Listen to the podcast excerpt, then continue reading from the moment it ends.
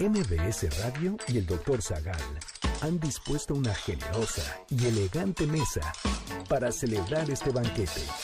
Pasen y sean bienvenidos a degustar los manjares de este menú, especialmente seleccionado para los paladares más exigentes. Esperamos que esta experiencia cultural les deje buen sabor de boca, aquí en MBS 102.5.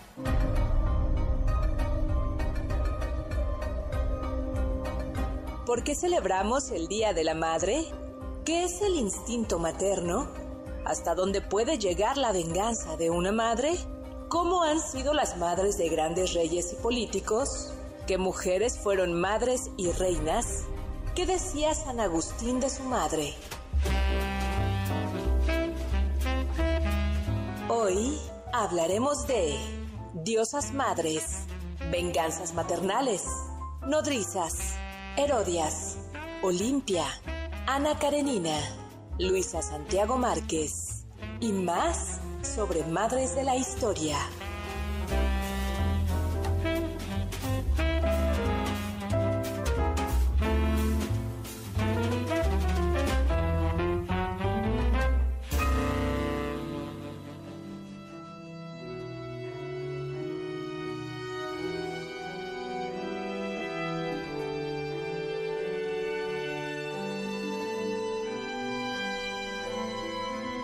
Como todos los huéspedes, mi hijo me estorbaba, ocupando un lugar que era mi lugar, existiendo a deshora, haciéndome partir en dos cada bocado. Su cuerpo me pidió nacer, cederle el paso, darle un sitio en el mundo, la provisión de tiempo necesaria a su historia. Consentí, y por la herida en que partió, por esa hemorragia de su desprendimiento, se fue también lo último que tuve de soledad, de yo mirando tras de un vidrio. Quedé abierta, ofrecida a las visitaciones, al viento, a la presencia.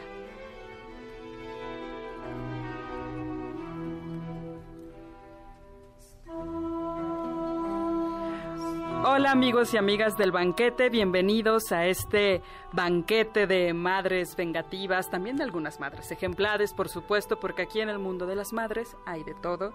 Yo soy Carla Aguilar, está conmigo Uriel Galicia, por supuesto Héctor Tapia y el rey de esta mesa, el patriarca de esta mesa, el doctor Héctor Zagal. Caray, qué bienvenida querida Carla, querido Héctor, querido Uriel. Bienvenidos amigos, ¿cómo están? Encantado de estar con ustedes. Tú eres la reina del banquete, mi querido, mi querida Carla, ¿no? Aquí, esto es una monarquía dual. Ay, me encanta, doctor. Eh, lo que tenemos que ver es quiénes son los príncipes. Nosotros. Ah, no, no, no, debe haber uno nada más, así que... No, dijo los príncipes. No, no, no. Y por los temas que vamos a hablar hoy, creo que solo puede quedar uno. Así Uno, es. Sí. Pues el se- Sí, ahí... ¿Puedo, ahí- puedo yo ser el arlequín? No hay ¿A, problema. ¿A quién aplica el derecho de antigüedad, doctor? Sí. Eh, pues El mira, qué hábil te estás poniendo. ya estamos viendo quién es. Oye, pues hoy tenemos pues nuestro tradicional programa de Día de las Madres. Ya vamos teniendo unos tradicionales, ¿no? El tradicional 30 de abril, el tradicional de Reyes, Así el es, tradicional de Navidad y el tradicional de Día de las Madres. No se preocupen, no vamos a ser empalagosos ni cursis, porque vamos a contar historias siniestras de madres. También vamos a dar algunos ejemplos de madres bondadosas. Recuerden, estamos en vivo 51 66 1025. Y eh, pues comenzamos quizá dándole la bienvenida a Juan Manuel, a Marco Antonio, que nos pregunta sobre la madre de Constantino, Elena, en Claro. efecto, Elena, que fue Elena, Elena. emperatriz, fue decisiva en la expansión del cristianismo. Juan Manuel ya nos puso aquí algunas cositas muy, muy simpáticas. Marco Antonio, que eh, dice que a propósito el 10 ma- de mayo será muy maternal con las madres más influyentes de la historia el día de hoy.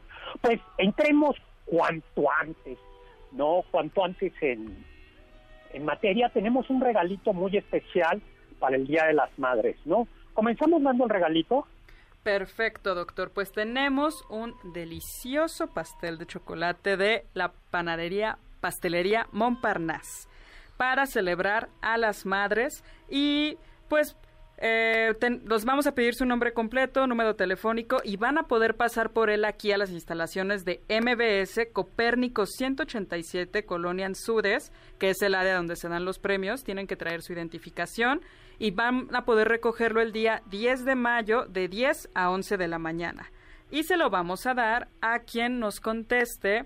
Yo tenía pensadas algunas preguntas, doctor. Vamos a hablar de, de nodrizas en algún momento y entonces se lo va a llevar quien nos diga cuál era el nombre de la nodriza de Odiseo en la Odisea de Homero.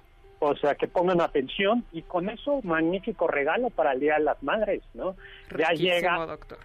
ya llegas con un pastelito delicioso. Bueno, pues Al en- 5166-1025, al 5166-1025, ¿quién era la nodriza de Odiseo en la Odisea? Exactamente. Que lo reconoce, es la única en reconocerlo, ¿no? Eh, junto con el es. perro, Argos, que se muere, le da el patatús al perro. la emoción, así es. Y se muere. Ah. Bueno, pues la, eh, la deificación de las madres es tan antigua como las primeras religiones. A mí una que me llama mucho la atención es en Egipto, donde eh, habitualmente en las religiones el cielo es masculino, es el dios del cielo, y la tierra es femenina, la madre tierra. Pero en la religión egipcia no es así. Nut era la diosa del cielo y se le representaba regularmente como con una vasija que seguramente representaba el útero. Es muy bonito verla porque es como el, el- es azul azul o como una mujer de pintada de azul y con estrellas que está acostándose sobre la tierra. Así es. En algunas La- representaciones también es una vaca, doctor. No, también también es por la fertilidad, ¿no? Eh, Nut daba diariamente a luz después, junto con el sol, junto con la tierra, al sol, pero se lo devoraba todas las noches. Así ¿no? es. Y luego volvía a renacer una y otra vez, una y otra vez, todos los días. Y Nut es la madre de los dioses claves del panteón egipcio, Osiris, Isis, Set, Neftis, que es la diosa de las nieblas, y Horus el viejo, que no hay que confundir con Horus el nuevo, que es el hijo de Osiris y de Isis, ¿no? Es, es muy bonito, a ver si ahora en, en Twitter o en Facebook ponemos un... un Una ¿cómo imagen, se- ¿no? de una Nut. imagen de Nut abrazando la tierra. Además recuerden que este programa, entre otras cosas, les va a dar nombres para que puedan ponerle a sus hijos y a sus hijas. ¿No, Uriel? Sí, ya, ya, Tú, eh, ya estoy listo para apuntar, doctor. No, por, por lo pronto, un- el clásico que se tienen que llevar hoy es Agripina. Agripina. No, Agripina. O sea, Agripina Tapia y. Agripina De hecho, es curioso, doctor, porque sí hay una gripina en mi familia y creo que del lado de los Tapia, pero ¿En serio? ajá, hoy un poquito se rompió el corazón porque pensé que habían sido originales poniéndole ese nombre y pues no. Ya, ya llevaba unos siglos atrás. Bueno, sí es muy original llamar a Agripina a alguien en estos tiempos. Sí, yo Sí, no sí. ninguna. Ya Pues, veremos ¿qué- su historia. Eh, tenemos también otra diosa egipcia, la Gran Madre, la diosa de la maternidad, la fuerza fecunda- fecundadora de la naturaleza, madre eh, protectora de niños, de la familia, que es la que instituyó esa trágica, eh, eh, la, que, la que erigió esa trágica institución que se llama el matrimonio, ¿no? Eh, y que ha... Tú te ríes, porque estás soltero. Sí, es bonito ver la lluvia y no reírse. No, y no mojarse. Mejor reírse, ya, completé la frase. Eh, Sí. No. Bueno, pero pues entonces Isis para los egipcios inventó el matrimonio. Y resulta que, eh, ya dije el nombre, les iba a preguntar que quién era. Era Isis, ¿no? Y que era esposa de Osiris. Pero ¿conocen la historia de Osiris? Ustedes un Mm, poco para que vean lo bueno que es la, la doña Isis. mm, Así es. Yo, yo, yo más o menos me acuerdo, doctor, que Osiris y Seth estaban en pleito constante. Seth era Eran su hermano. hermanos. Y pues como todos los hermanos de todas las historias míticas al parecer, pues se caían bastante mal, ¿no? Y querían siempre ser el primero. Y entonces Seth corta en muchos pedacitos a Osiris y lo riega por toda la tierra. E Isis, pues muy triste, va recogiendo todos los pedazos de Osiris uno por uno y los va uniendo, pero oh sorpresa, tiene Ah, todo menos uno. falta un miembro. El miembro que va entre las piernas. Exactamente. Y entonces, eh, eso sí era grave. Ah, Pero. Isis, que es diosa madre y diosa de la fertilidad, dijo, esto se puede remediar. ¿Tú cómo lo hubieras remediado, mi querido Uriel? Si tú fueras la diosa Isis y si ya hubieras eh, reconstituido, resucitado a, A tu a esposo. tu mm, esposo Osiris, al esposo Osiris, pero pues le faltaba ese, La parte importante para esa poder... parte importante para poder Sí. procrear. Pues yo a lo mejor habría, habría tomado una parte de mi esposo y la habría puesto en mi vientre y como soy la diosa de la fertilidad, pues habría hecho que funcionara.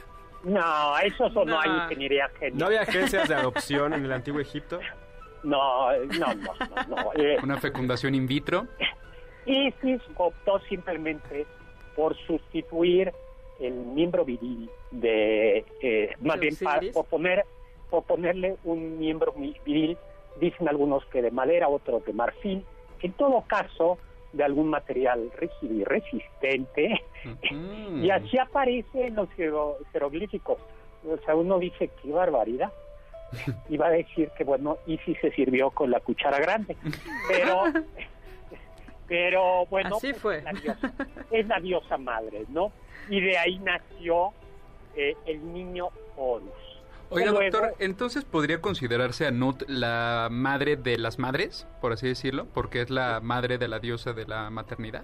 Exactamente, es como la abuelita La de los dioses, es como la abuelita de Horus, Madre de madres. madre de madres, ¿no? Así es. Bueno, pues ahí tenemos una bonita historia de una madre eh, que quiere, a- a- una esposa que quiere a su esposo, lo salva, es ella la que lo salva, cría a su hijo y el hijo termina vengando a Osiris, eh, es una madre aguerrida, ¿no? Así Y es. tenemos también otra madre, pues que yo creo que es bastante ejemplar, ¿no? Que es Gea o Gaia. ¿A quién crees que personifica eh, en la mitología griega Gea o Gaia, mi querido Uriel? A la mismísima tierra. Exactamente, a la mismísima tierra. Eh, en la teogonía de Siodo se cuenta que del caos nació Gea. Y el y que, eh, utiliza una expresión muy bonita, la de amplio pecho, ¿no? Es la eterna fundadora de los dioses del Olimpo. Y curiosamente, pues ya se ve que eh, nos llevaban los, los, los dioses griegos mu- mucho la delantera en ingeniería genética. Ella misma, de ella misma procreó, sacó de sí mismo a Urano. Urano es el dios del Del cielo, del cielo Cielo. estrellado. y ya que lo vio, dijo, pues me quedo con él. Y entonces Urano se convirtió en su Amante y Esposo. esposo.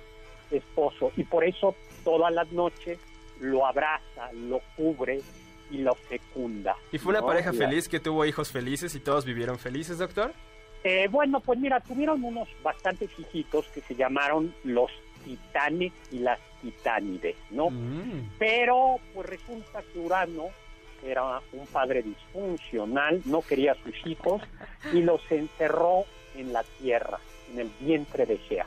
Y entonces eso no le gustó a Gea y lo que hizo es que uno de sus hijos, Cronos, eh, vengara, como eh, ya lo hemos platicado varias veces, también una bonita historia de familia, pues que le dijera, mira, cuando venga tu papá aquí a visitarme en el lecho conyugal, tú sales, ¿viste esa hoz que hay ahí?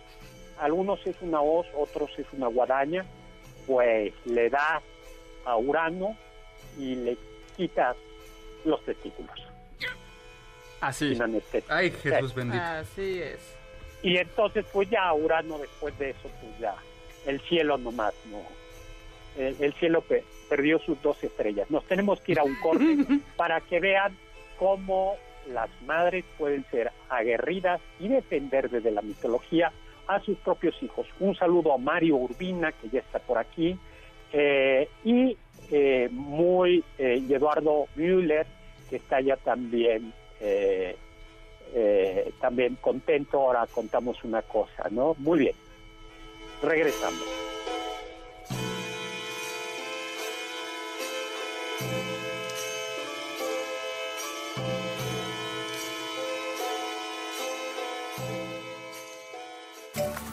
del diccionario del doctor Zagal.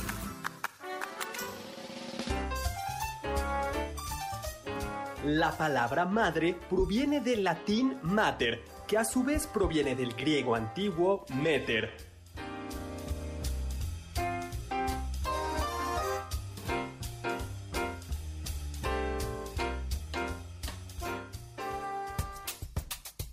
¿Quieres felicitar al chef por tan exquisito banquete? Llámale al 55 51 66 1025 en MBS 102.5. ¿Quieres contactar a los ayudantes del chef?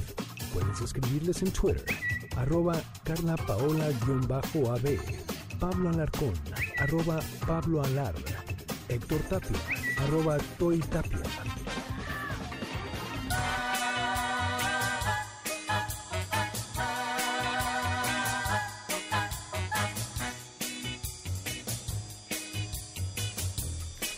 Amigos y amigas del banquete, bienvenidos nuevamente a esta mesa de madres amorosas, madres vengativas. Yo soy Carla Aguilar, está conmigo Uriel Galicia, Héctor Tapia y por supuesto el doctor Héctor Zagal.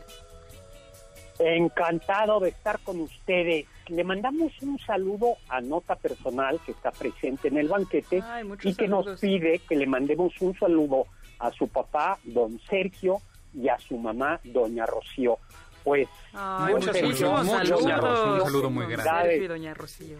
Eh, doña Rocío. Luego, Eduardo Müller, ya no leí en el Twitter, decía que en efecto, eh, eh, dice que a él le hubiera gustado más que no que, que, contáramos madres dulces y buenas, más que las madres vengativas. No, Eduardo, Eduardo sí, ya vendrán. No, Eduardo. A ver, es que yo creo que todo el mundo tenemos madres dulces y buenas. Claro. ¿no? A menos que venga la boleta de calificaciones. Ahí sí ya se acabó la madre. O más bien, si uno piensa que su mamá es mala, que escuche estas historias y ya después diga, bueno, creo que no era tan mala. Exacto, que diga, bueno, por lo menos no es esta. Sí, que es una chancla. Si no son malas, son estrictas. Oye, no, pues muy bien, Eduardo. No, ya, tenemos que hacer, ¿sabes qué? Si vamos a hacer como compromiso para el próximo año, para el próximo 10 de mayo, uno que sí sea de madres ejemplares de adeveras. Perfecto, pero hoy, doctor. Pero hoy vamos a, madres Sí, sí, sí, sí, permítasenos esta diversión de madres vengativas. Exactamente, ¿no? Doctor, Luego, eh, ya eh, tenemos ah. ganadora, perdón, del pastel, del delicioso pastel del, de Montparnasse. Muchas felicidades a Laura Fernanda Isabel Rocha Manilla de Santo Tomás Ajusco Tlalpan. La Pues respuesta es correcta. Euriclea. Ese es el nombre de la nodriza de Odiseo. Que lo reconoció cuando le lavó los pies, porque era una costumbre, se le lavaba los pies a los huéspedes, y al lavarle los pies a Odiseo, vio una cicatriz de un jabalí. Odiseo había ido a cazar jabalíes y un jabalí le, le Lo embistió y lo había atravesado, ¿no? Exactamente. Y le mandamos un saludo a doña Carmen Correa, que es la mamá de Chava Láser. Un Muchos saludo saludos. de Día de las, de, de las Madres, ¿no? Eh, y pues muy bien, Chuck Bebé, sumo sacerdote iniciado en la TWICE, eh, en las TWICE así se llama, eh, nos manda también un saludo y le gustó mucho lo que puse, de, ya del manto estrellado que es Nut.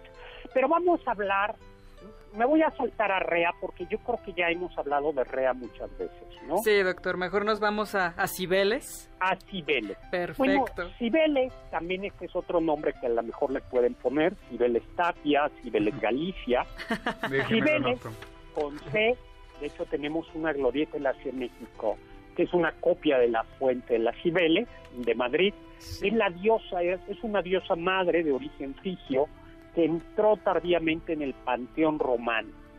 Fue eh, pues, relativamente sencilla la introducción de esa diosa porque los romanos le estaban pasando mal, había algunos sucesos terribles como lluvia de meteoritos y todo eso decía los dioses no nos están funcionando y apareció Cibeles porque tras pedir consejo a los oráculos, el oráculo les dijo que Roma permanecería, perme- eh, pro- prosperaría cuando la diosa madre entraba, eh, entrara al panteón romano. El problema es que había un detallito que no le gustaba a los romanos.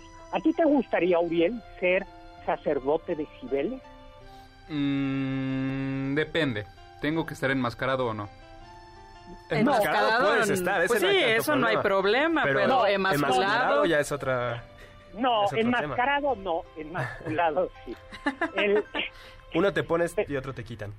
exactamente. Exactamente, entonces Prefiero estar enmascarado y no el otro. Entonces no podría ser Bueno, uno de los Pues el problema sacerdotes. es que los sacerdotes de Cibeles tenían que ser enmasculados. Así Es es. decir, eh, castrados. Vamos, es todavía más brutal que la castración. Híjoles, qué programa. Es nuestra segunda historia de castración, doctor, y vamos en el segundo bloque. ¿Qué Tercera, tercera. Es Tercera como, ya, como- la tercera. como- como de psicoanálisis, ¿verdad? Pero ya llegaremos a ello. Pero Bueno. esto se debe justamente a- al mito que hay detrás de, de Cibeles, ¿no? Y por qué los sacerdotes tienen que estar Ah, castrados. Es que Cibeles tuvo un hijo que se llamaba Atis. Y Cibeles, ya ven que en aquellos tiempos esto del incesto no... No, No estaba aplicaba así, todavía. No aplicaba. No molaba. Vio a, vio a su hijo y dijo, qué guapo, qué hermoso, Lo hizo. qué galán. Lo hice yo. Lo hice. Salió a mí. bien. que me salió. a mí, exacto. su amante. ¿No? Así Han oído es. Válgame. hablar de complejo de Edipo, pues esto fue invertido. Entonces Cibeles hijo, hizo a su propio hijo, hijo amante, lo nombró sacerdote de sus misterios y le obligó a pronunciar un voto de fidelidad absoluta. Pero el tal Ati, chamaco al fin y al cabo, le puso los cuernos a su esposa, Con una ninfa cualquiera, además, doctor. a, a su esposa y amante, ¿no? Y madre. entonces- o sea, pe- qué horrible, ¿no? O sea, es tu madre y es tu esposa y ambas le está haciendo infiel. No, bueno, el castigo claramente fue terrible, doctor. ¿Qué crees que le hizo el tortape? Igual como se lo llegaron a hacer a Urano en su tiempo. Así sin Exactamente. anestesia. Vámonos. Em- emasculación. Y varía, la- hay varias leyendas, eh, pero la le- una dice que pues no sobrevivió a la operación. ¿Eso diría su epitafio? ¿Lo castraron porque le puso el cuerno a su mamá? Eh, No a sería su el mamá mejor. y esposa. Por mal hijo. ¿verdad? Murió por mal hijo. Sí, Murió mal, por- mal hijo. Pero su mamá para consolarse lo convirtió en pino, que es a un árbol perenne. Ah, bueno. No le fue tan mal. Hay otra versión, otra otra versión en donde, eh, bueno, otra versión donde termina convertido en león con la amante.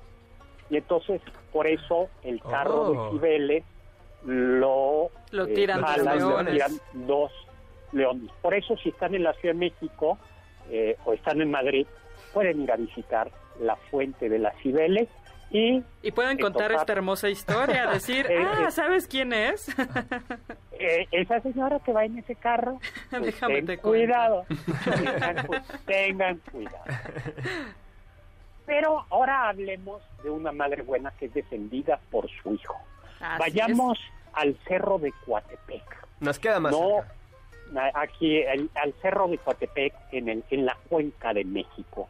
Ahí está la diosa de la falda de serpientes, barriendo humildemente el templo. Estamos hablando de es.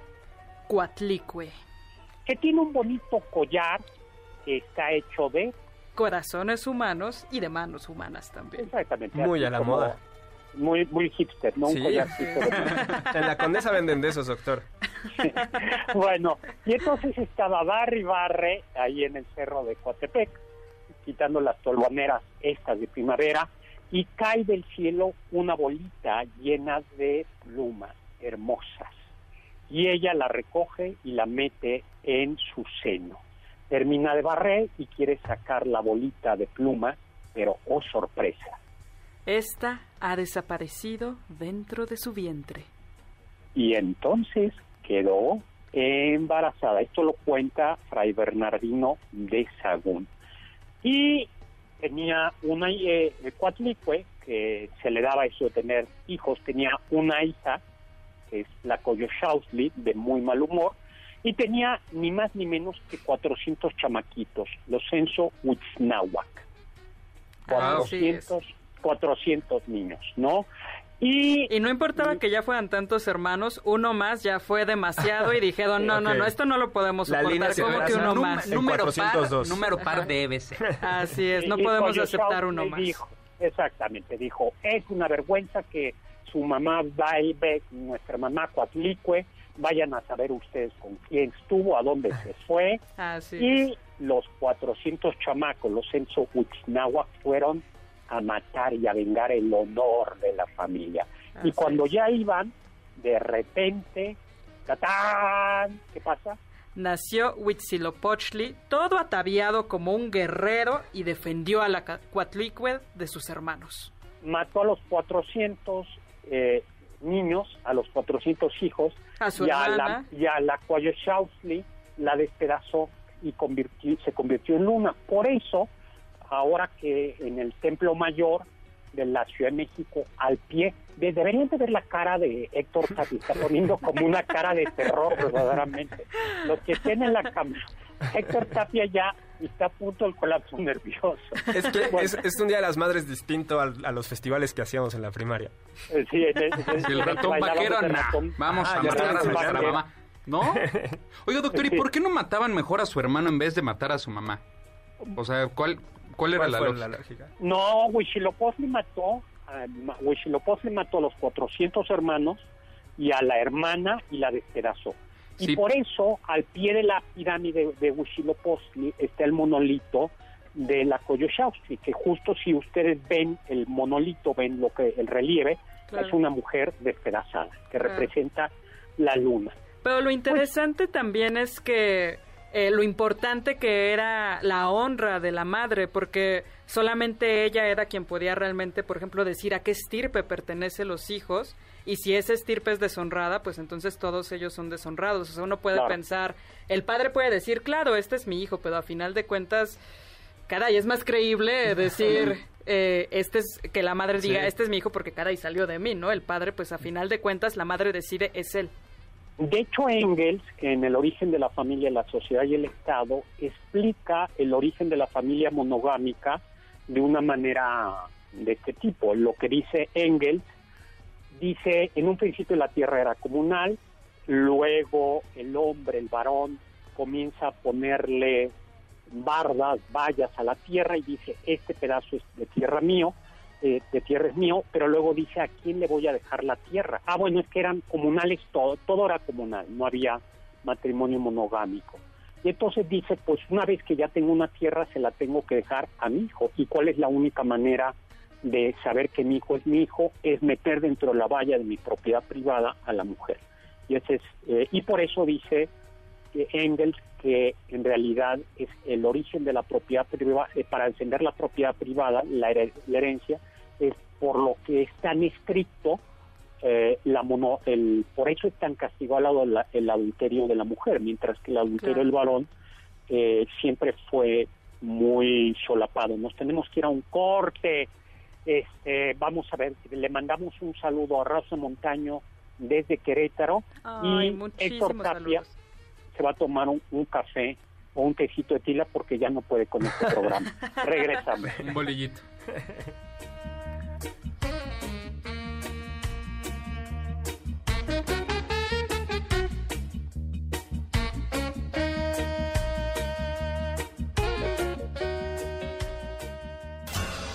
Los sabios dicen. Todas las mujeres llegan a parecerse a sus madres. Esa es su tragedia. Ningún hombre lo hace. Y esa es la suya. Oscar Wilde, la importancia de llamarse Ernesto.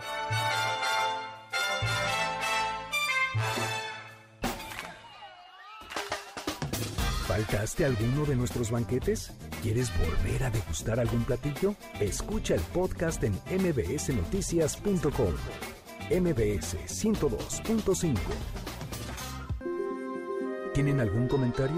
Pueden contactar al chef principal, el Dr. Zagal, en Twitter, arroba hzagal.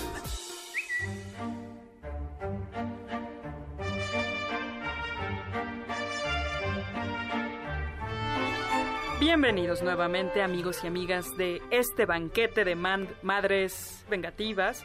Ya vendrá alguna buena, tranquilos. De hecho, en este bloque propongo que hablemos de madres ejemplares, que no por ello menos sangrientas.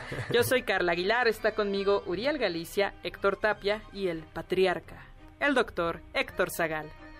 Hola, de regreso para hablar. Podemos hablar, por ejemplo, de Olimpia y de Agripina dos madres que hicieron mucho por sus hijos, aunque no necesariamente acciones, eh, acciones buenas.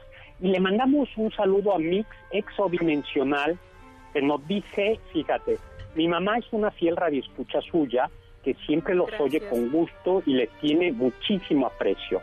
Mujer y madre fuera de serie que me crió con toda su inteligencia, que es mucha y con todo el cariño del mundo y ni una gota de rencor. Pues un saludo para Doña Rosy, eh, que le Doña Rosy, feliz, feliz Día de las Madres. Oye, tú, Carla, saliste en algún festival de madres, ¿de qué saliste? En muchísimos, doctor. A ver, alguno que recuerdes me acuerdo que salí de pollito, bailando algo así como colita de pollo, alita de pollo, colita de popollo, no me acuerdo, algo así. y obviamente cantando las típicas de Timbiriche, de Hoy tengo que decirte mamá, y he de decirlo con, con, con algo de vergüenza, yo siempre lloraba. Era la niña que lloraba cantando a su mamá. Es, que es una muy bonita canción. No, y lo daba todo, o sea, mis mejores pasos. No, Uriel, ¿tú de qué saliste? ¿Cuál era tu coreografía? Pues yo soy el típico niño que se vestía de vaquero con sus bigotitos de ratón y era el ratón vaquero. Un clásico. uno que yo recuerdo es que me éramos enanitos, pero lo que realmente teníamos era una cara en nuestra panza y un sombrero enorme. ¿Por qué? no tengo la menor idea.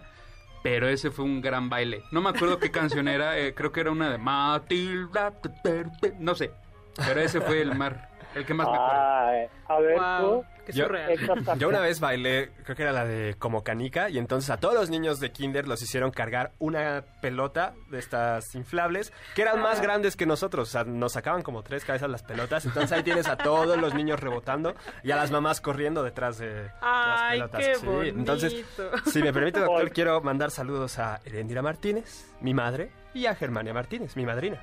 Gracias por haber perseguido las pelotitas que se iban en el festival. Oye, yo sí creo que el mejor regalo para el Día de las Madres es la suspensión de los festivales del 10 de mayo. creo que todos ganamos ahí, doctor. Sí, a ver, no. Digo, las mamás nos quieren mucho, las mamás eh, son tan sacrificadas que están dispuestos a soplarse. a pasar por ese suplicio. Pero, pero yo creo, de verdad, directores de escuela, hagan una encuesta y se van a dar cuenta como a ninguna mamá, le, es decir, mejor denles el día libre. Es más, no les den día, el mejor regalo para el Día de las Madres es que los niños vayan a la escuela. Yo creo que eso es cierto, totalmente. Suspensión, esta vamos a hacer una propuesta, así como el Día de las Madres en México se popularizó por un periódico, que lanzó una convocatoria, nosotros podríamos convertirnos en un revolucionario, ¿no? FM 102.5 MBS se convierte en el primer, eh, el primer día de las madres, celebrándolo sin coreografías y con los niños en clase y además con eso vas a ganar otra cosa, que no va a haber comida especial y las mamás no van a tener que estar matándose haciendo la comida para que los vayan a festejar. Pero sí podemos todavía dejar que los niños les hagan su piedrita pintada y su dibujito feo. Oh, tampoco, doctor. haciendo el regalo es la mamá. Claro, sí. Tiene que comprar la pintura luego de las hay algo peor que, que vas a hacer con el regalo. Entonces la mamá tiene que recibir el regalo y tiene que ponerlo en la casa. Sí, mi mamá todavía tiene guardadas muchas piedritas que yo encontraba en el camino. ¡Toma, mamá! El, no, el cenicero, los regalos, las manualidades que les entregabas a tu mamá. Una almohada. Sí, no, y dices, el no, servilletero, ¿no? La típica de hice una gallina con mi manita y le puse un ojito y ya el piquito, ¿no?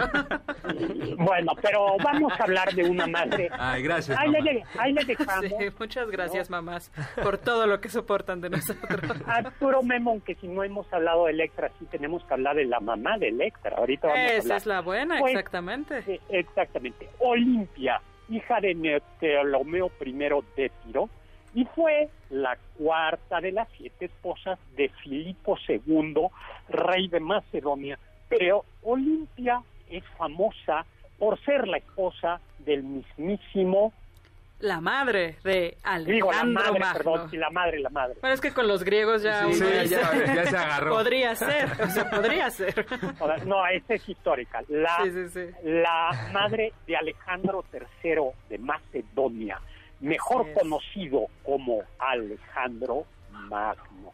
La gran fuente para conocer eh, es la vida de Alejandro, escrita por Plutarco, y pues dice que esta mujer era una mujer enérgica, enérgica, que practicaba ritos religiosos, tenía, decían, serpientes domesticadas asociadas con la fertilidad. Doctor, yo había eh, leído, creo que justo Plutarco dice que Filipo y Olimpia se conocieron porque a ambos les gustaban estas cosas tan pues tan darks de, religiones como muy alternativas y se conocieron en uno de esos encuentros que uno podría pensar que no era otra cosa que una orgía, ¿verdad? y eh, allí se, se conocieron. Eso es como de, de este bondage o no sé, una cosa así. Sí, una cosa muy, muy loca, doctor, pero parece que en esos ritos fue donde Filipo y Olimpia cruzaron miradas y dijeron, Dios mío, te amo. Eh, esta, señorita que trae la serpiente enroscada, qué guapa está. Exactamente, exactamente. No, el matrimonio de Filipo y Olimpia, sin embargo, estuvo lleno de tensiones. Porque... No importa si nunca has escuchado un podcast o si eres un podcaster profesional. Únete a la comunidad Himalaya. Radio en vivo. Radio en vivo. Contenidos originales y experiencias diseñadas solo para ti. Solo para ti. Solo para ti. Himalaya. Descarga gratis la app. Ya se nos acaba el tiempo. Ole Filipo era de ojo alegre y les vamos a contar esto a nuestro regreso. Recuerden, estamos en vivo 5166125, mi Twitter arroba hzagal, zagal con z.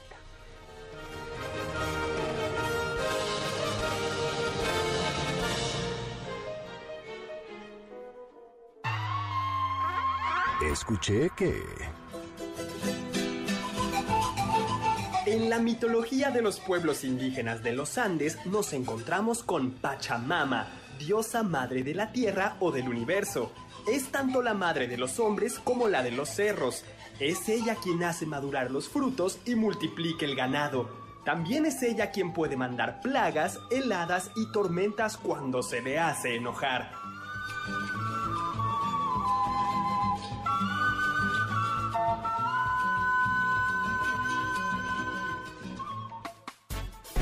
Contacto con nosotros en nuestra página de Facebook, Doctor Zagal. Ya volvemos a este banquete después de un ligero entremés comercial. ¿Listos para el siguiente platillo? Mm, quédate con nosotros. Aún hay mucho por picar y la promesa sabrosa, el postre. Hay quien dice que... El término reina madre se utiliza para designar a la madre viuda del monarca reinante.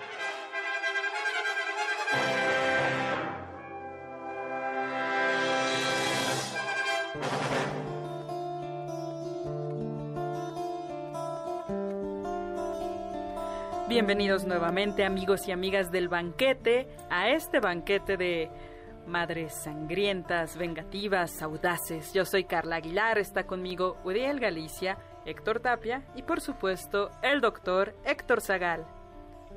Pues le mandamos un saludo a Juan David Gómez que nos está escuchando desde California, estancado en el tráfico. Pues un abrazo Juan David Gómez. Muchas gracias. Ánimo, ánimo. Qué bueno que te hacemos más, más llevadero esto.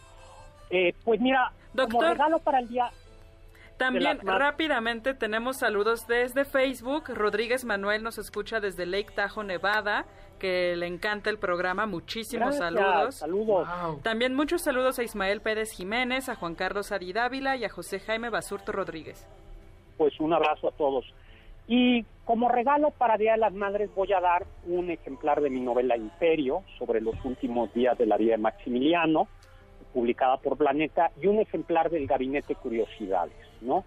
Eh, ¿A quién se lo damos? Yo espero que les guste para que se lo den a su mamá ese, ese día. ¿A quién se lo damos, Carla? Se lo vamos a dar, doctor, a quien nos conteste, ya que estamos hablando de Olimpia, la madre de Alejandro Magno. ¿Cuál era el primer nombre de Olimpia? Está difícil, ¿eh? Está, difícil. Pero los dos primeros que digan el nombre, el primer nombre de Olimpia, la madre Alejandro, se llevan el uno se va a llevar Imperio y el otro se va a llevar El Gabinete Curiosidad. Mi novela, El Gabinete, escrito por Pablo Alarcón y un servidor. Y bueno, pues podría ser un bonito regalo para el Día de las Madres. Al 5166-1025, 5166-1025. Entonces teníamos un bonito matrimonio de Olimpia, ya ella ya, ya, ya Filipo llevaba, y Filipo la repudia. Le dice, gracias por participar, ya tenía Alejandro Magno y Olimpia y, y, su, se lleva a su niño, a su chilpayate Alejandro, a, la corte de su hermano en el Épiro y hasta ahí parece que Filipo se volvió a, casar con una Cleopatra, Cleopatra de Macedonia, ¿no? Así es, doctor. Pero matan a, a Filipo, es asesinado Filipo de Macedonia y las malas lenguas dicen que... que Olimpia fue quien lo planeó. Exactamente, porque además Alejandro no era el mayor, ¿no? pero dijo, entonces Sí, o sea, ya era la cuarta esposa, ya había un hijo, por lo menos, el mayor era Filipo III, él era el que quedaba en la línea para suceder a Filipo II. Y entonces regresan, matan al papá, a Filipo II de Macedonia, regresa a Olimpia con Alejandro, y termina haciéndose con el poder. Hay Olimpia Olimpia se limpia, literalmente. Era una mujer cruel, ¿no? Dura. Muy cruel. Y además era muy buena eh, haciendo, pues, relaciones políticas. Pensemos que ella era también de una casa noble en Epiro, entonces ya cuando se quita Filipo II, ya estaba confabulada con su hermano y entonces lleva las tropas de su hermano para enfrentarse a los macedonios. Exactamente. E instala a su hermano Alejandro después de cepillarse al medio hermano, a Felipe III, y así es como asciende Alejandro Magno. Eh, y más tarde, cuando Alejandro Magno muere, eh, estuvo casado con Roxana y tuvo un hijo, que era Alejandro IV, Alejandro IV hijo de Roxana y Alejandro Magno, eh, pues esta mujer, Olimpia, que era la regente en Macedonia, vuelve a mover todo para allanarle el camino a su nietecito Alejandro Porque después de que muriera Alejandro, todos los, bueno, los gobernantes más importantes estaban peleando por, bueno, ¿y quién se va a quedar con Macedonia? Y, al, y Olimpia juega muy bien sus cartas, pero al final juega tan fuerte que termina eh, siendo ejecutada, ¿no? pero vean, o sea, sí es muy importante todo lo que hizo por su hijo.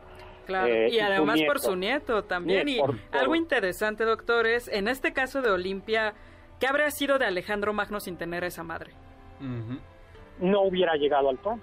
Eh, entonces, qué, qué fuerte, ¿no? Porque a veces uno piensa que la mujer, no lo sé, está borrada de la historia y hay muchas cosas que podemos comentar al respecto, pero metiéndonos realmente a ver la vida de grandes gobernantes, grandes políticos, caray, te das cuenta que tenían madres de hierro. Sí. exactamente. Quien colocó en el trono a Alejandro, porque no estaba en la línea, era Olimpia, que, jugaba fuerte. Y otra era Agripina, eh, hija de Germánico, Agripina la menor, por ahí, eh, que murió en el 19.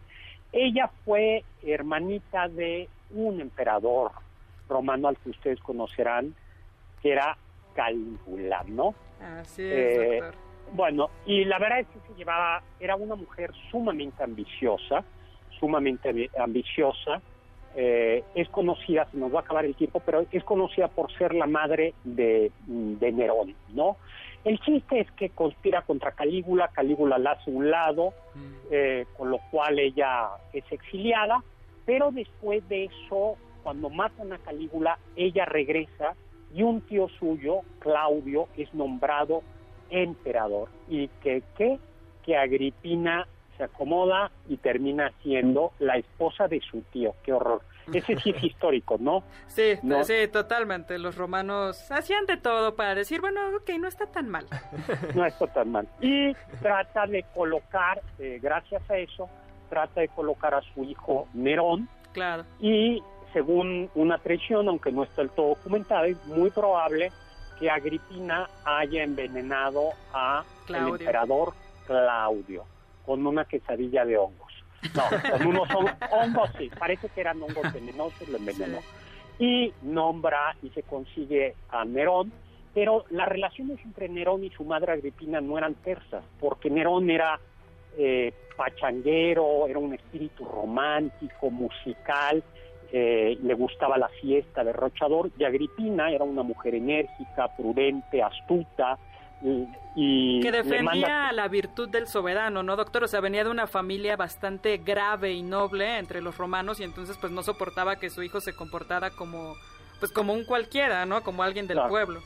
Manda a traer un maestro al filósofo Séneca para ver si pone en orden a Nerón y pues no, la verdad es que no puede. El caso es que al final termina ordenando el asesinato Nerón de su propia madre, Agripina, que en realidad lo colocó en el trono.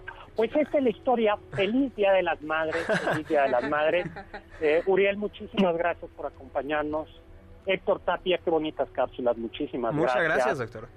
Carla Aguilar, muchísimas gracias y muchísimas felicidades a las tres mamás de ustedes pero muchas felicidades a todas las mamás, a mi madre que me está escuchando. Yo también quisiera mandar un enorme saludo y reconocimiento a la mejor de las madres. Todas son las mejores madres, la mía eh, también. Muchísimas gracias mamá por ser mi madre y por amarme como siempre más amado. Eres la mujer más ejemplar que conozco. Yo quiero ah. también agradecer a Ana Cerrilla, que es una madre que nunca ha quitado el dedo del renglón, se ha preocupado por mí. A Vero Cerrilla, que es mi tía, que se ha preocupado por mis estudios y a mi abuelita Blanquis, que es madre de mi bonito, muchísimas felicidades. Y doctor, yo quisiera porque cuando pensamos en madres desnaturalizadas, por así decirlo, y como de las más vengativas, pensamos en Medea, ¿no? Entonces, recomendar este día la lectura de la tragedia de Medea de Eurípides, pero también algo que me parece que podría ser una gran recomendación es recomendar Yerma de Federico García Lorca, una madre que no puede ser madre y, que también tiene una venganza bastante Es una historia muy, muy impresionante. Pues dos recomendaciones. Nos tenemos que ir. Muchísimas gracias a Juan Carlos Castillo en producción.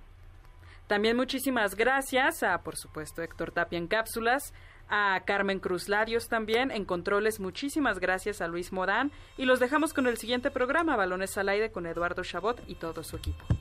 Y lo dejamos con Immanuel Can, que nos dijo, sapere aude, atrévete a saber. Yo soy Héctor Zagal, mi Twitter arroba hzagal, zagal con Z.